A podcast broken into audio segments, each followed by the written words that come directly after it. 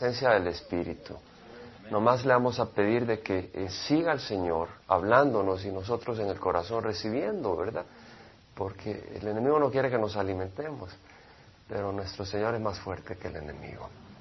Padre, te damos gracias por tu Espíritu. Sentimos algo muy hermoso, Padre.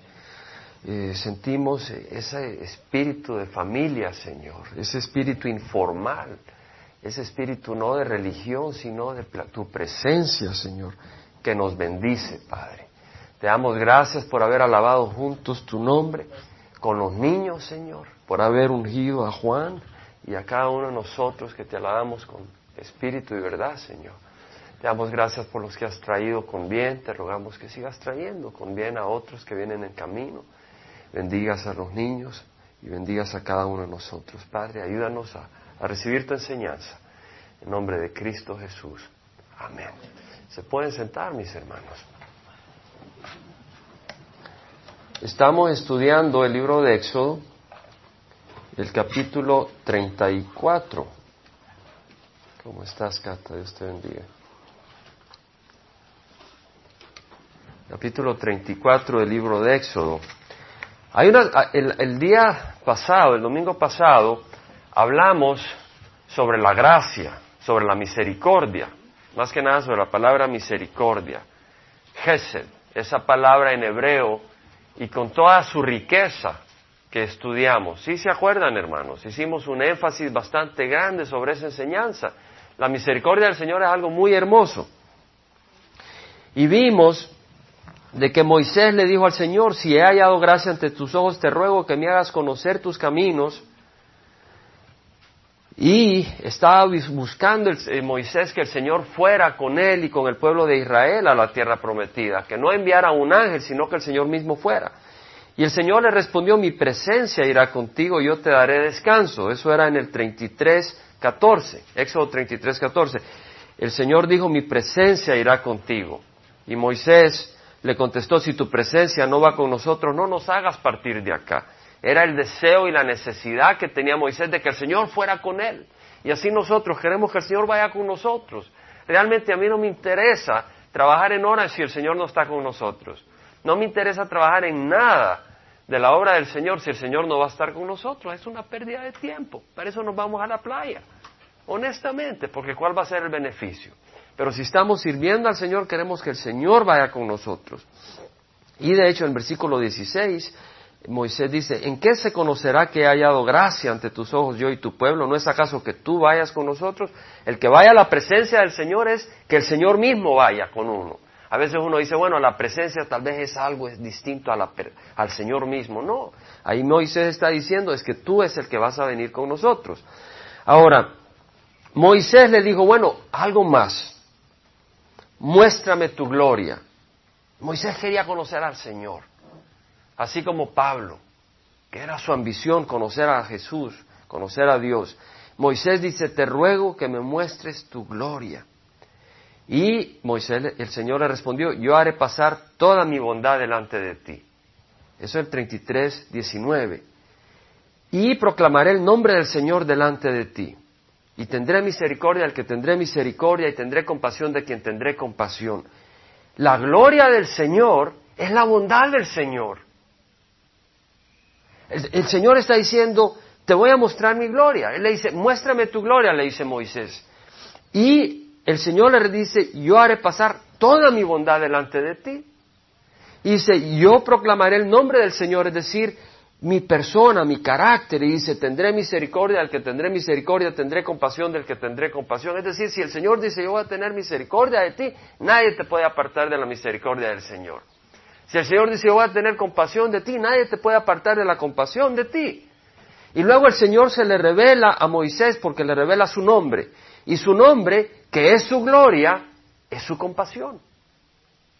Porque lo dice en Éxodo 34, 6, dice que pasó Jehová por delante de él y proclamó, Jehová, Jehová, Dios clemente, Dios compasivo y clemente. Está revelando su nombre. Dios compasivo y clemente, lento para la ira y abundante en misericordia y verdad. La compasión del Señor, la clemencia del Señor es su gloria para con nosotros. Qué gran gloria la del Señor. Esa es una manifestación de su gloria. Dice que guarda misericordia a millares, el que perdona la iniquidad, la transgresión y el pecado. Son de aquellos de que le buscan. Pero el que está dándole la espalda al Señor, el que dice yo no quiero nada contigo, el Señor no puede aplicar su misericordia. Por eso dice, no tendrá por inocente al culpable, el que castiga la iniquidad de los padres sobre los hijos y sobre los hijos de los hijos hasta la tercera y cuarta generación. Sí, el Señor muestra su gracia, pero hasta un momento. La persona que rechaza al Señor tarde o temprano va a recibir lo que ha pedido, que es la justicia, por no querer vivir bajo la gracia del Señor. Ahora, yo quisiera compartir con ustedes, y nos habíamos quedado en el 9, pero realmente ha habido un versículo que ha estado en mi mente toda la semana, ya más de una semana. Y ha estado en mi mente como más de una semana y todavía ese versículo y no he podido seguir y no he podido seguir. Y realmente me doy cuenta que ese versículo coincide con esto. Y digo, wow, gloria al Señor. Y es en Efesios. En Efesios 3, versículo 14. Pablo dice, por esta causa doblo mis rodillas ante el Padre de nuestro Señor Jesucristo, de quien recibe nombre toda familia, es decir, toda la familia de Dios en el cielo y la familia de Dios en la tierra, tenemos el nombre de nuestro Señor. Versículo 16, está pidiendo Pablo al Padre, ante el Padre. Pablo puede venir directamente ante el Padre. Vemos que él hace una separación. Hay tres personas, el Padre, el Hijo y el Espíritu Santo. Y él dice, yo vengo al Padre directamente a través de Jesucristo. Dice, doblo mis rodillas ante el Padre de nuestro Señor Jesucristo, de quien recibe nombre toda familia en el cielo y la tierra, que os conceda. ¿Qué es lo que está pidiendo? Que dé. Conceder es dar, entregar, permitir. Y lo que está pidiendo acá Pablo es de que el Padre conceda, va a conceder conforme, dice, a las riquezas de su gloria. ¿Ve la palabra gloria? las riquezas de su gloria. Pero ¿qué es la gloria del Señor? Su bondad, su misericordia, su gracia. Lo que está diciendo Pablo es que le está pidiendo al Padre que nos dé algo de acuerdo a su gran misericordia, de acuerdo a su gran gracia. Y ya vimos que la misericordia es algo que no merecemos. Es algo que el Señor no nos da justicia, pero tiene compasión tiene misericordia de nosotros. Quiere decir de que podemos venir y pedirle al Padre eso, porque no es base a nuestra justicia, es en base a su compasión y a su misericordia. Amén. ¿Y qué es lo que nos ofrece el Señor? Porque lo está pidiendo Pablo de acuerdo a la voluntad de Dios, por eso es escritura. Ser fortalecidos con poder por su espíritu en el hombre interior. Fíjese qué hermoso ser fortalecidos. No está diciendo en el hombre exterior. ¿Verdad? El cuerpo a veces se decae. Yo ahorita ando con la gripe que me está golpeando. Pero no está hablando del hombre exterior. Está hablando del hombre interior y dice, ser fortalecidos con poder por su espíritu en el hombre interior. Eso es lo que está pidiendo Pablo. ¿Y cómo se logra eso? A través de la fe en Cristo. Porque dice, de manera que Cristo more, que Cristo habite por fe en vuestros corazones. Es decir, de que al poner nuestra fe en el Señor, la misericordia del Señor no se aplica a aquel que le da la espalda al Señor, pero aquel que oye la voz del Señor que dice, si alguno tiene sed, que venga a mí y beba. Venid a mí los que estáis cansados y cargados, y yo os haré descansar.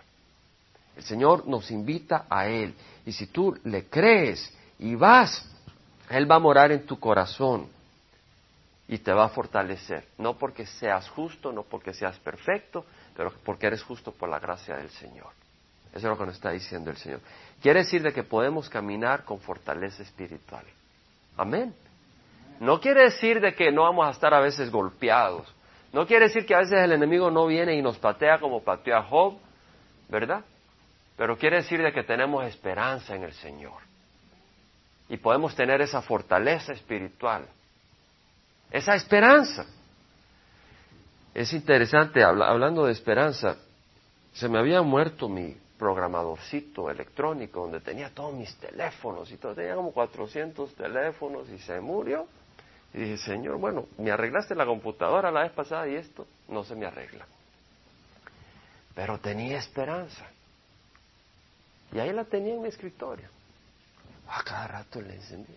Muerto, nada. Dani me dice, cámbiale las baterías, pues le acababa de cambiar las baterías. Y ayer en la noche ahí, en la madrugada me despierto. Y se me ocurre encender. Y se encendió. Y empecé a escribir todos los teléfonos que se me habían perdido. No dormí la noche, porque no voy a hacer que se muera. Pero tenía esa esperanza, tenía esa esperanza de que algún día iba a revivir. En una calculadora, ¿cuánto más esperanza podemos tener en Cristo? Que vive. Murió, pero vive y resucitó. Entonces podemos tener esa esperanza en el Señor. Y entonces dice Pablo de que seamos arraigados, es decir, raíces abrazando una roca, cimentados en amor. Quiere decir de que nuestra base es una base sólida donde podemos construir un edificio. Arraigados y cimentados en amor, que seamos capaces de comprender con todos los santos la anchura, la longitud, la altura y la profundidad, y de conocer el amor de Cristo que sobrepasa el conocimiento. Entonces lo que Pablo está pidiendo es de que podamos comprender el amor de Cristo, que nos va a dar fortaleza,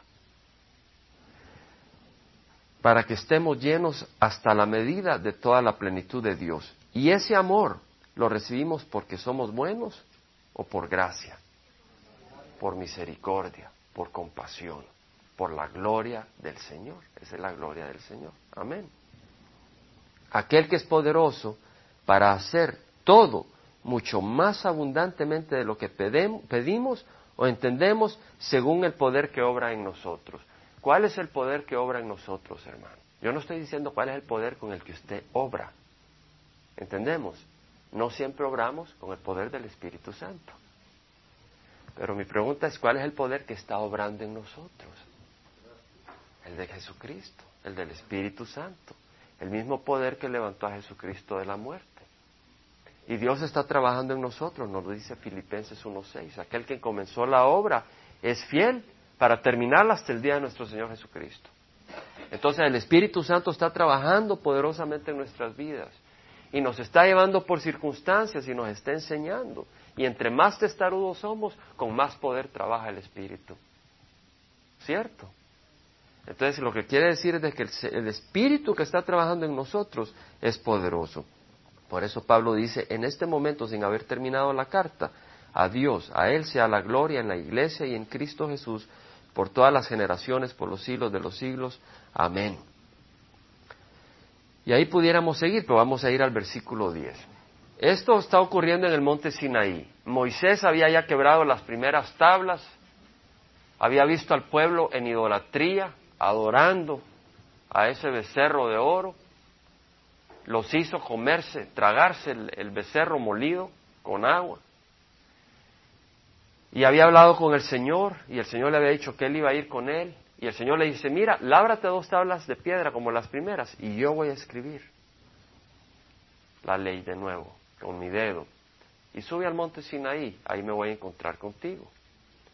Y ahí se le manifestó el Señor, Jehová, Jehová, Dios compasivo y clemente, lento para la ira y abundante en misericordia y verdad, se le había revelado.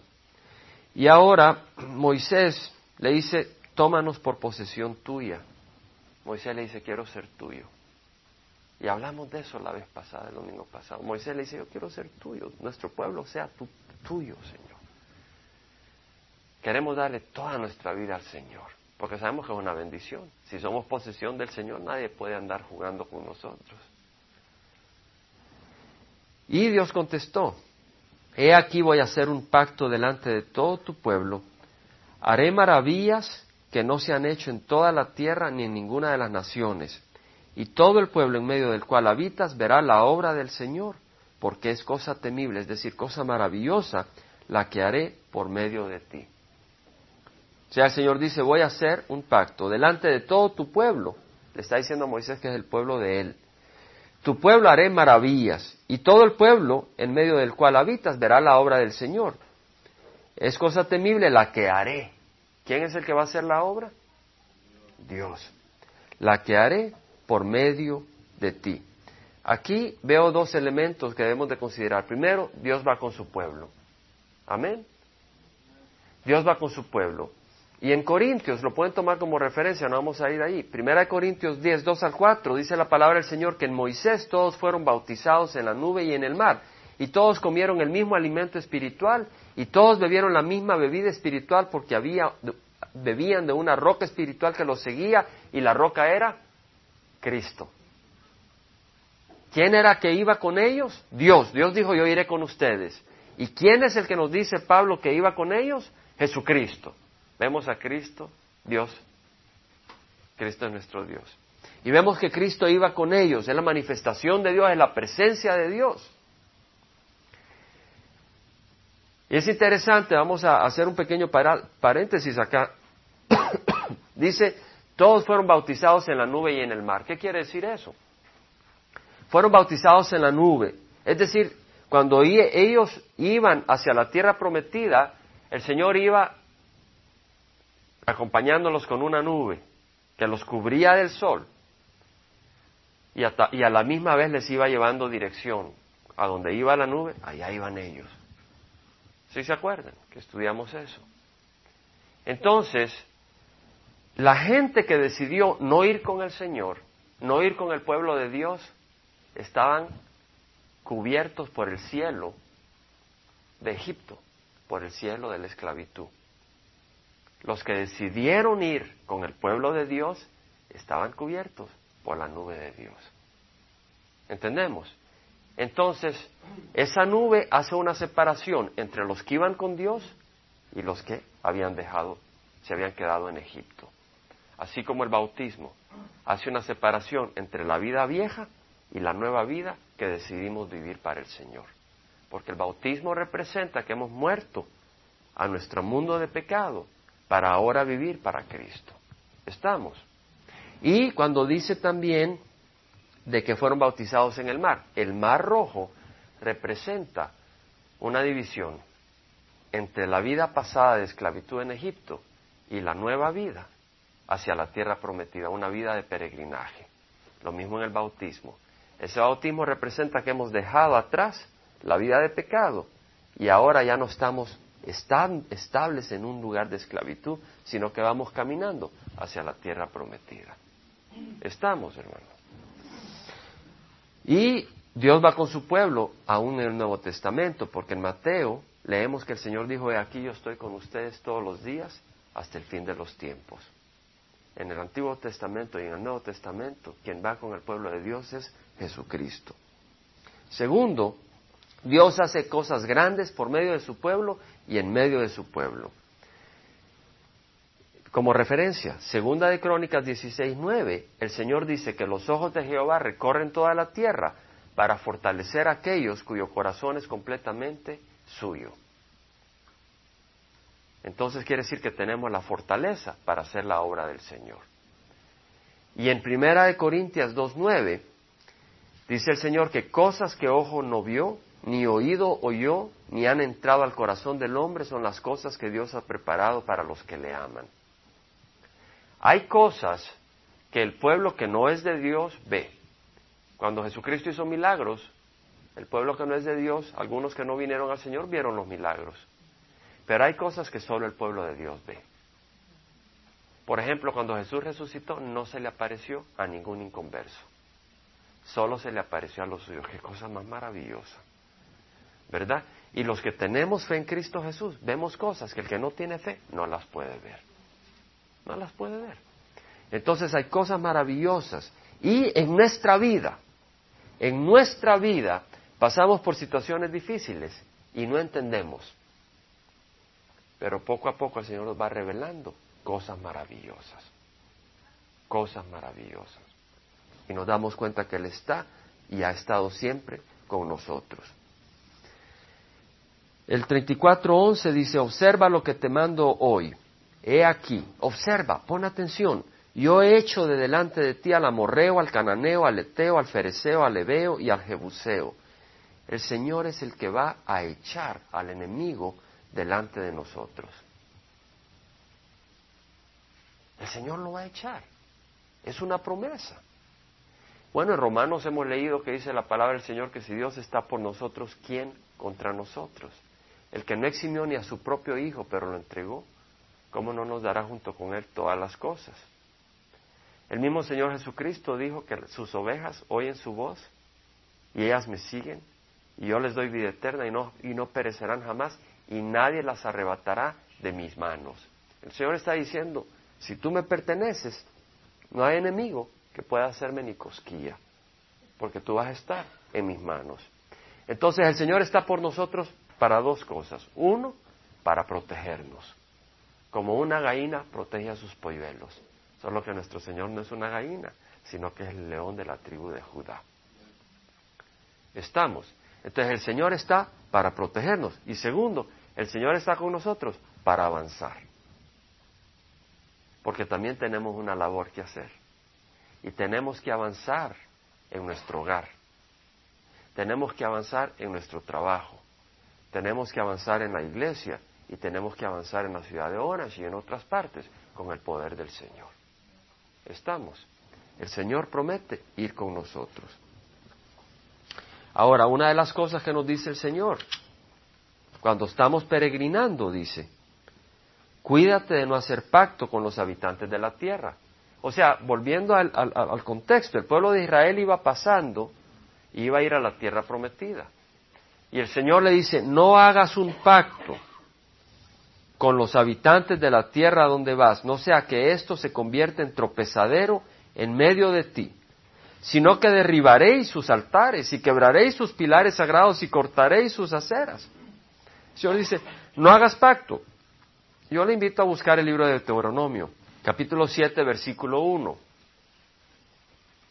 Dice, cuando Jehová tu Dios te haya introducido en la tierra, donde vas a entrar para poseerla, y haya echado delante de ti a muchas naciones, los eteos, los jerjeseos, los amorreos, los cananeos, los fereceos, los hebeos y los jebuseos, siete naciones más grandes y más poderosas que tú. Siete quiere decir completo. Lo que nos está diciendo es que el enemigo en toda su plenitud, en todo su poder es mucho más poderoso que ti.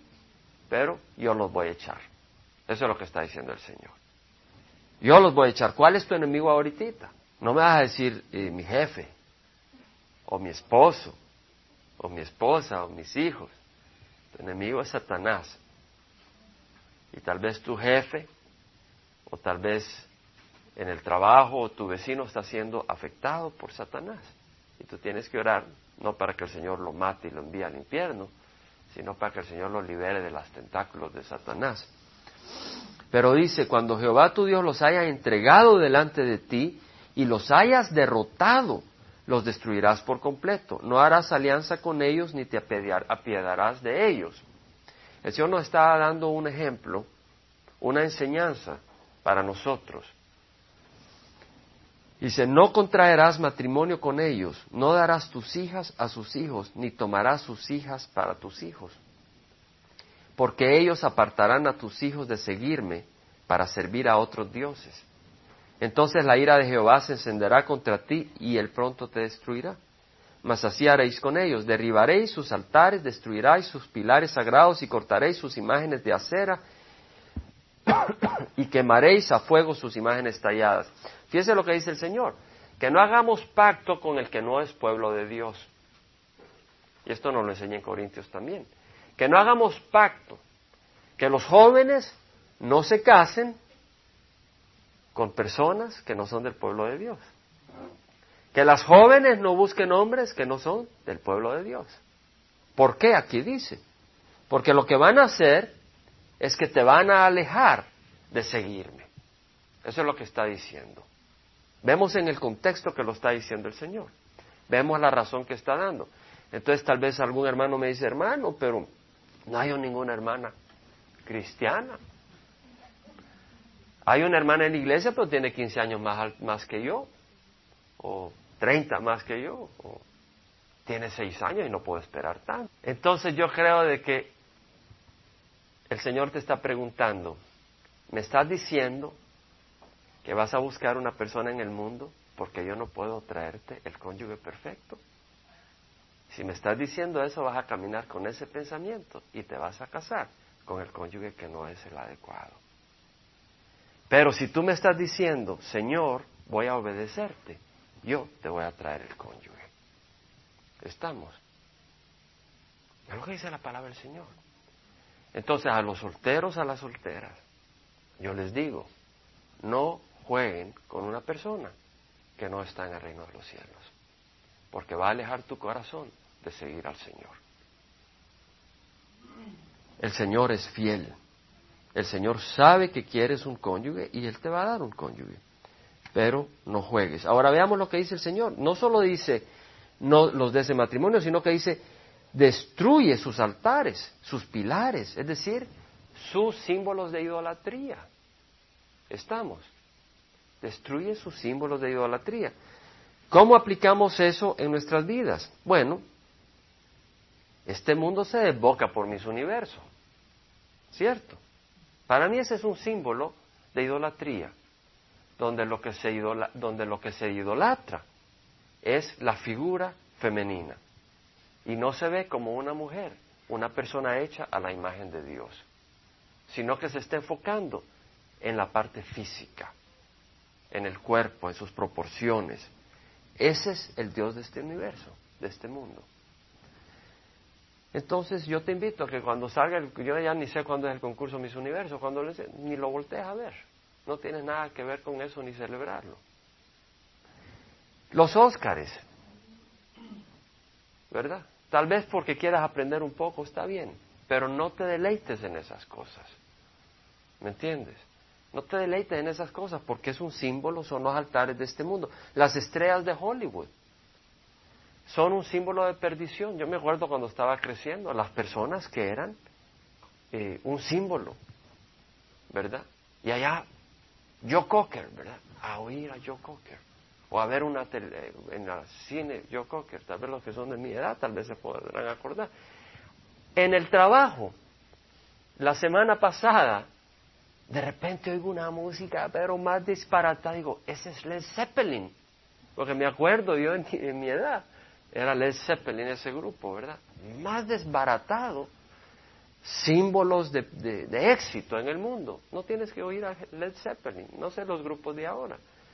Tengo que preguntarle a Dani, tal vez sabe. Elvis Presley, Rambo, Travolta, ¿verdad?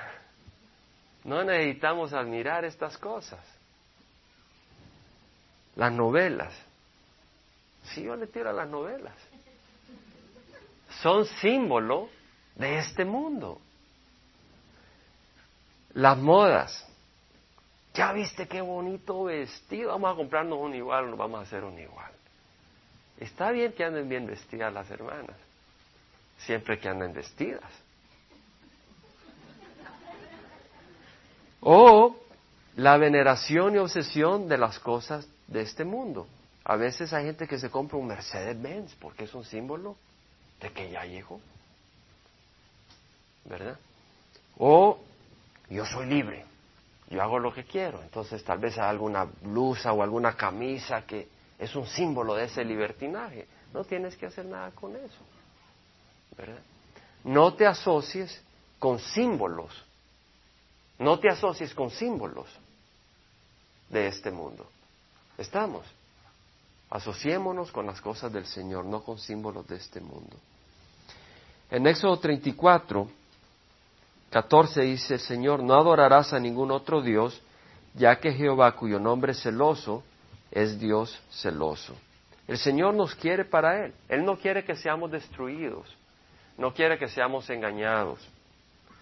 versículo 15 dice, no sea que hagas pacto con los habitantes de aquella tierra y cuando se prostituyan con sus dioses y le ofrezcan sacrificios, alguien te invite y comas de su sacrificio y tomes de sus hijas para tus hijos y ellas se prostituyan con sus dioses y hagan que también tus hijos se prostituyan con los dioses de ellas. En otras palabras, no hagas pacto porque imagínate que tú haces pacto con ellos.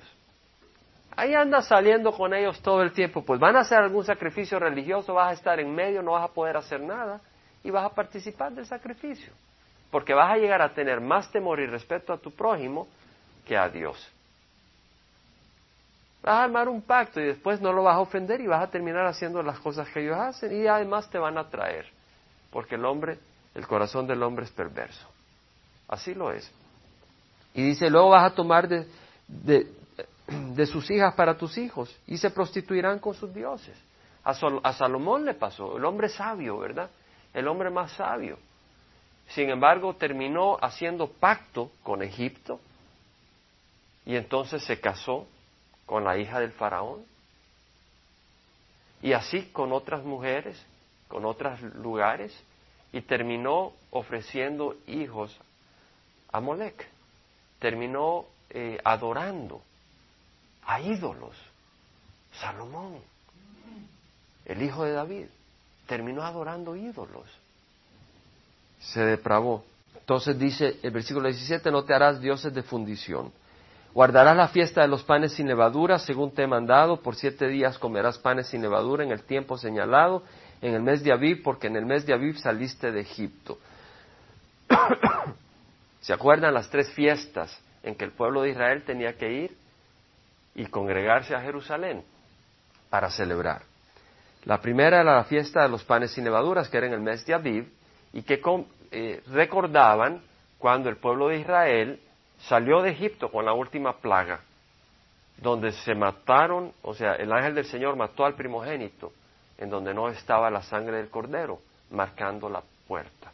¿Sí se acuerdan? Entonces estaba la Pascua, y después de la Pascua era el catorceavo día del mes de Aviv, y a partir del quinceavo día habían siete días con que observaban la fiesta de los panes sin levadura. Y dice el Señor, acuérdate de esa fiesta, Luego dice, todo primer nacido de matriz me pertenece y todo ganado tuyo, el primer nacido de vaca y de oveja que sea macho.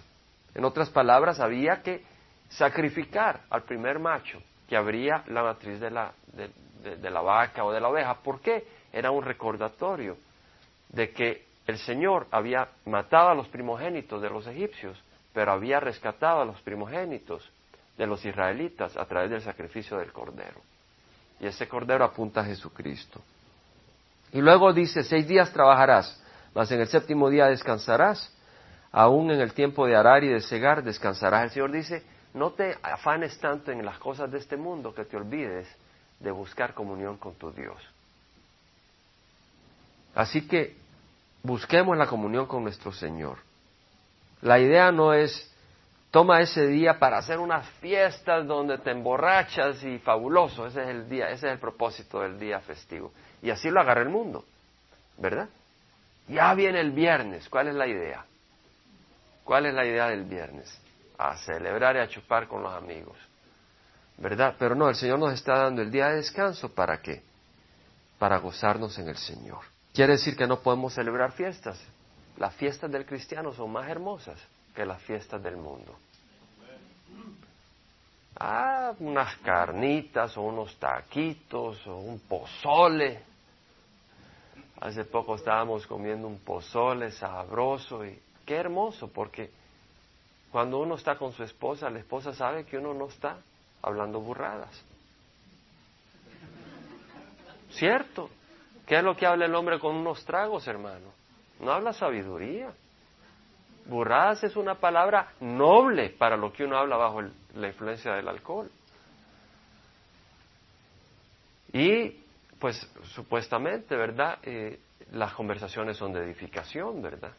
Digo supuestamente porque a veces aún dentro de la iglesia, taca, taca, taca, taca, taca, estamos como que somos sastres cortando tela. Pero dice el Señor que no es esa la idea. También celebrarás la fiesta de las semanas es decir, los primeros frutos de la siega del trigo y la fiesta de las cosechas al final del año. O sea, la fiesta de las semanas es la de Pentecostés, donde se derramó el Espíritu y se fundó la iglesia. Son siete semanas, cuarenta y nueve días, el día siguiente al día de reposo de la fiesta de los panes sin levadura. O sea, el día catorce era la fiesta de la Pascua y de ahí siete días más la fiesta de los panes sin levadura. A partir del día siguiente, habían 49 días, o sea, siete semanas, y era la fiesta de Pentecostés. Y esa era la fiesta del harvest, o sea, de la cosecha del trigo, de la primera cosecha del trigo. Había una fecha de primera cosechas que ocurría durante la Pascua, pero era la de la cebada. Y el Señor Jesucristo resucitó en esa fiesta, el domingo de resurrección, los primeros frutos. Y luego en Pentecostés, la iglesia. ¿verdad? Y luego la última fiesta, que es la fiesta de los tabernáculos, o la fiesta de la cosecha final al fin del año, que era en el séptimo mes. Estaba la fiesta de la trompeta, o sea, en el séptimo mes, en el primer día, sonaban las trompetas, era la fiesta que iniciaba el principio del año, y luego existía la fiesta de, um, de los tabernáculos, donde celebraban la provisión del Señor, y a la vez el recogimiento de los frutos últimos antes del otoño. Y esta fiesta representa el arrebatamiento de la iglesia. Ya tuvimos Pentecostés. Ahora falta el arrebatamiento de la iglesia, porque el Señor viene y va a arrebatar a su iglesia. Y luego viene el invierno, donde esta tierra va a ver la ira de Dios. En una de estas lluvias recientemente cayó granizo, ¿se dieron cuenta? En mi casa, en la madrugada, empezó a caer, y salimos, yo vi el granizo y me dio mucho gusto verlas, pelotas así de granizo. Pero en Apocalipsis dice que no van a ser así las pelotitas de granizo, van a ser de 100 libras, imagínense 100 libras cayendo. Y estaba leyendo en las noticias que en España, este año en enero, cayeron unas, unos granizos de 5 libras. Imagínense, le cae a uno en la cabeza no vive para contarlo. Y lo que serán granizos de 75, 100 libras. Ahora dice, yo expulsaré a las naciones de tu presencia y ensancharé tus fronteras. Pidamos al Señor que ensanche nuestras fronteras. ¿Verdad? Lo está haciendo, hermano. Lo está haciendo. Pidamos al Señor que ensanche nuestras fronteras. Cada vez que uno de nosotros manda una carta, acuérdense de escribirle a Maximino, cada vez que alguno de nosotros manda una carta es un testimonio allá, a donde está Maximino, de un pueblo de Dios. Cada una vez que uno eh, manda alguna palabra, algo del Señor a otro lugar, estamos ensanchando las fronteras. Pero es el Señor el que lo puede hacer. Y dice, nadie codiciará tu tierra cuando subas tres veces al año a presentarte delante de Jehová tu Dios no ofrecerás la sangre de mi sacrificio con pan leudado, es decir, con pan con levadura. No ofrezcamos la sangre del sacrificio con levadura. En otras palabras, si hacemos un sacrificio al Señor, no lo contaminemos con nuestra carne. No lo contaminemos con, con el pecado. Es decir, si tú haces una ofrenda al Señor, no digas, hago una ofrenda porque así el Señor me va a dar el doble. No sé si me entiendes. Para que me pueda comprar un Mercedes-Benz y la gente vea que ya llegué. ¿verdad? El Señor dice, no lo mezcles con pan leudado. Y ni se dejará nada del sacrificio de la fiesta de la Pascua hasta la mañana. Es decir, cuando celebraban el sacrificio, lo que el Señor dice es, completa el sacrificio ese día. No es nada para mañana. Y lo que queda, quémalo. En otras palabras, el Señor nos está invitando a entregarle nuestras vidas y no dejar para mañana, pero que leemos nuestras vidas todos los días. ¿Entendemos? todos los días. Y luego dice, traerás a la casa de Jehová tu Dios las primicias de los primeros frutos de tu tierra, no cocerás al cabrito en la leche de su madre. cocer el cabrito en la leche de su madre era una costumbre pagana, era como, primero Dios, ¿verdad? Y a veces uno toca madera, dice la gente en este mundo, ¿verdad? Toca madera, o se cruzan los dedos, ¿verdad? No crucen los dedos, hermano. Ay, ojalá, ojalá. Dice la gente, no le diga sí, ojalá vamos a cruzar los dedos. Yo no necesito cruzar los dedos, yo mejor uno mis manos al Señor. Pero no cruces los dedos ni toques madera. Dice que Jehová dijo a Moisés, escríbete estas palabras, porque conforme a estas palabras he hecho un pacto contigo y con Israel. Escribe estas palabras, ¿por qué? ¿Cuáles palabras? Estas enseñanzas. Pero ¿quién escribió los diez mandamientos? El Señor. Eso está en Éxodo 34, 1. El Señor le dijo a Moisés, lábrate dos tablas de piedra como las anteriores y yo escribiré sobre las tablas las palabras que estaban en las primeras tablas que tú quebraste. Vemos. O sea que el Señor escribió con su mano los diez mandamientos, pero Moisés escribió las demás instrucciones. Y Moisés estuvo ahí con el Señor cuarenta días y cuarenta noches.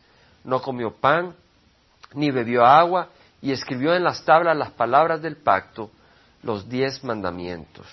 Vamos a terminar al, al, capítulo 35, vamos a ir un poquito rápido. Aconteció que cuando Moisés descendía del monte Sinaí, con las dos tablas del testimonio en su mano, al descender del monte Moisés no sabía que la piel de su rostro resplandecía por haber hablado con Dios. Estamos, el 34-29. Pero no perdamos de, de ojo algo, ¿Qué, qué, qué bebió y qué comió Moisés en el monte Sinaí? ¿Cuánta agua tomó? Nada. Y yo creo que cuando tú estás en la presencia del Señor no necesitas nada. Estamos. No quiere decir de que porque tienes que tomar agua y comer no estás en la presencia del Señor. Pero Moisés estaba ahí en la presencia del Señor, en la manifestación del Señor gloriosa. No necesitó nada. No tuvo que decirle al Señor, mira, tengo hambre, te tengo que dejar porque tengo que ir a comer. Y regreso, quédate acá, Señor. El Señor lo estaba llenando totalmente, satisfaciendo todas sus necesidades a Moisés, sin necesidad de comer o beber. ¿Verdad? Entonces tal vez nosotros necesitamos comer y beber, pero el Señor dice que si estamos en su presencia, podremos decir como el salmista, el Señor es mi pastor, nada le faltará. Estamos. Y luego Moisés descendía del monte Sinaí y la piel de rostro le resplandecía por haber hablado con Dios. Y al ver a Aarón y todos los hijos de Israel a Moisés, la piel de su rostro resplandecía y tuvieron temor de acercarse a él. ¡Wow! dijeron. Radiación. Y Moisés los llamó y Aarón y todos los jefes de la congregación volvieron a él y Moisés les habló. Y después se acercaron todos los hijos de Israel y él les mandó que hicieran todo lo que el Señor había hablado con él en el monte Sinaí. Cuando Moisés acabó de hablar con ellos, puso un velo sobre su rostro. ¿Para qué puso? Yo nunca había entendido esto. Pero el Señor me lo reveló porque lo reveló a través de Pablo en el Nuevo Testamento. Yo no sabía el truco que tenía Moisés acá. Moisés se ponía el velo para que no vieran que la luz se le iba yendo. Para eso se lo ponía, no era para que no tuvieran miedo. Porque él cuando bajaba de la presencia del Señor o cuando iba al templo, al tabernáculo y estaba en la presencia del Señor y le brillaba la cara, él no se quitaba el velo, no se ponía el velo. Para entrar se quitaba el velo, para estar en la presencia del Señor, por respeto. Y el Señor lo llenaba de radiación. Y cuando salía no se ponía el velo, se lo ponía hasta que terminaba de hablar con el pueblo.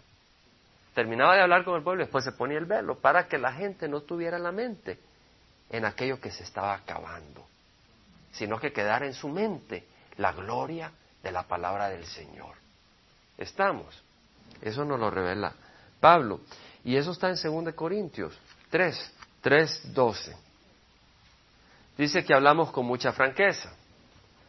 No somos como Moisés, que ponía un velo sobre su rostro para que los hijos de Israel no fijaran su vista en el fin de aquello que había de desvanecerse. Lo hablamos, ¿verdad?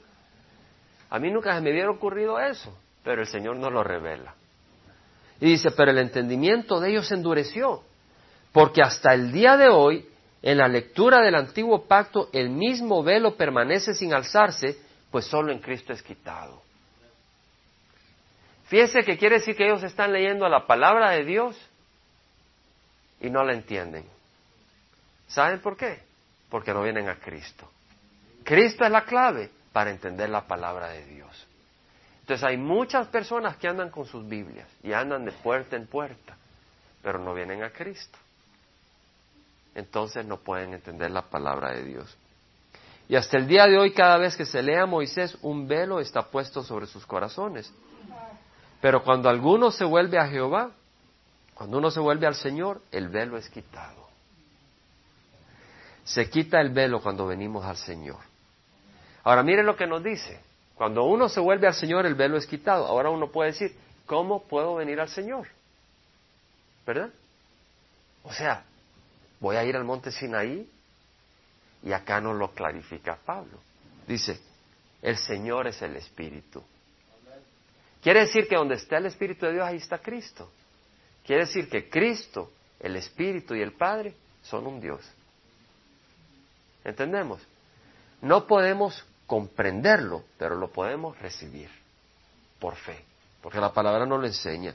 Dice que donde está el Espíritu del Señor hay libertad.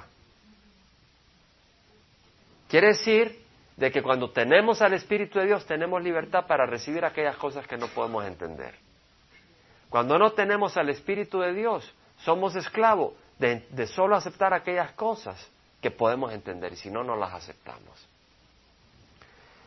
Pero nosotros todos, con el rostro descubierto, contemplando como en un espejo la gloria del Señor, estamos siendo transformados en la misma imagen de gloria en gloria, como por el Señor, el Espíritu.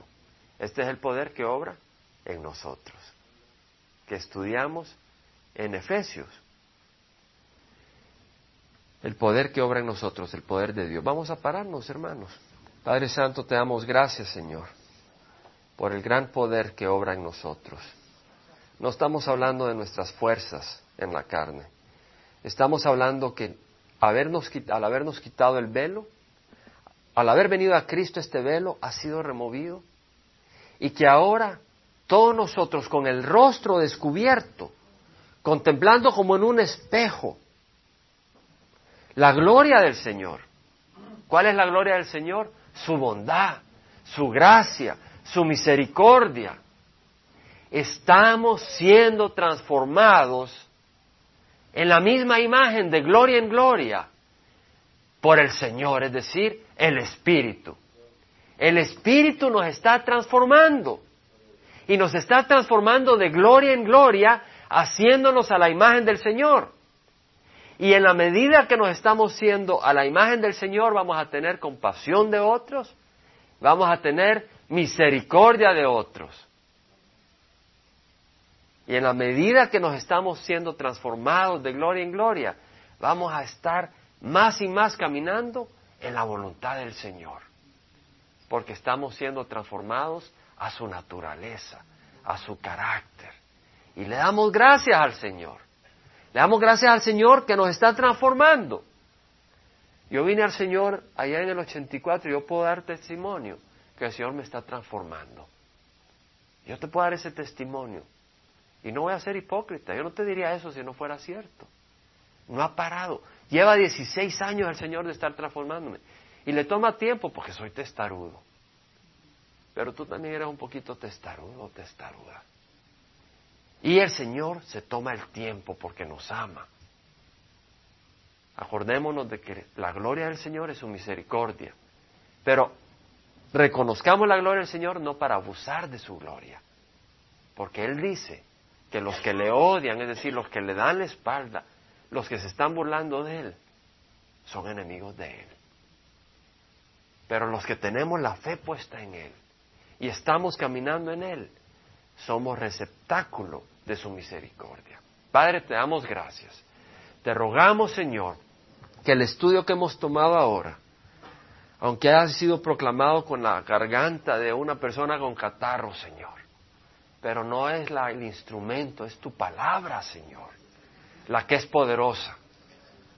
Como compartíamos hace unos días con un hermano, que no se avergüenza del Evangelio porque es el poder de salvación. El poder para salvación no está en el instrumento del Evangelio, está en el Evangelio. El poder no está en los instrumentos que el Señor usa, sino en la palabra. El poder no está en el hombre débil, sino en el Espíritu de Dios que nos está transformando. Y ese Espíritu nos dice y nos confirma en el corazón que Él nos ama. Y es ancho y largo, alto y profundo, tan profundo que sobrepasa nuestro conocimiento el amor del Señor. Y te damos gracias, Señor. Eh, en espíritu de, meditación, deja más que eh, el Señor te toque, el Señor te bendiga y yo te invito a que quiebres los altares, rompas los instrumentos en tu hogar que sean de este mundo. Es decir, los símbolos de este mundo. Estaba viendo en las noticias que una mujer que tenía sida a los 16 años por su promiscuidad, a los 18 años salió en la página principal de un Playboy. Y ahora está yendo a los colegios, a los colleges, para enseñar sexo seguro. ¿Qué instrumento están usando? una mujer que muestra su sensualidad y es un símbolo de pornografía. El mundo tiene otra manera de pensar, no es nuestra manera de pensar. Destruye en tu hogar todo aquello que no es del Señor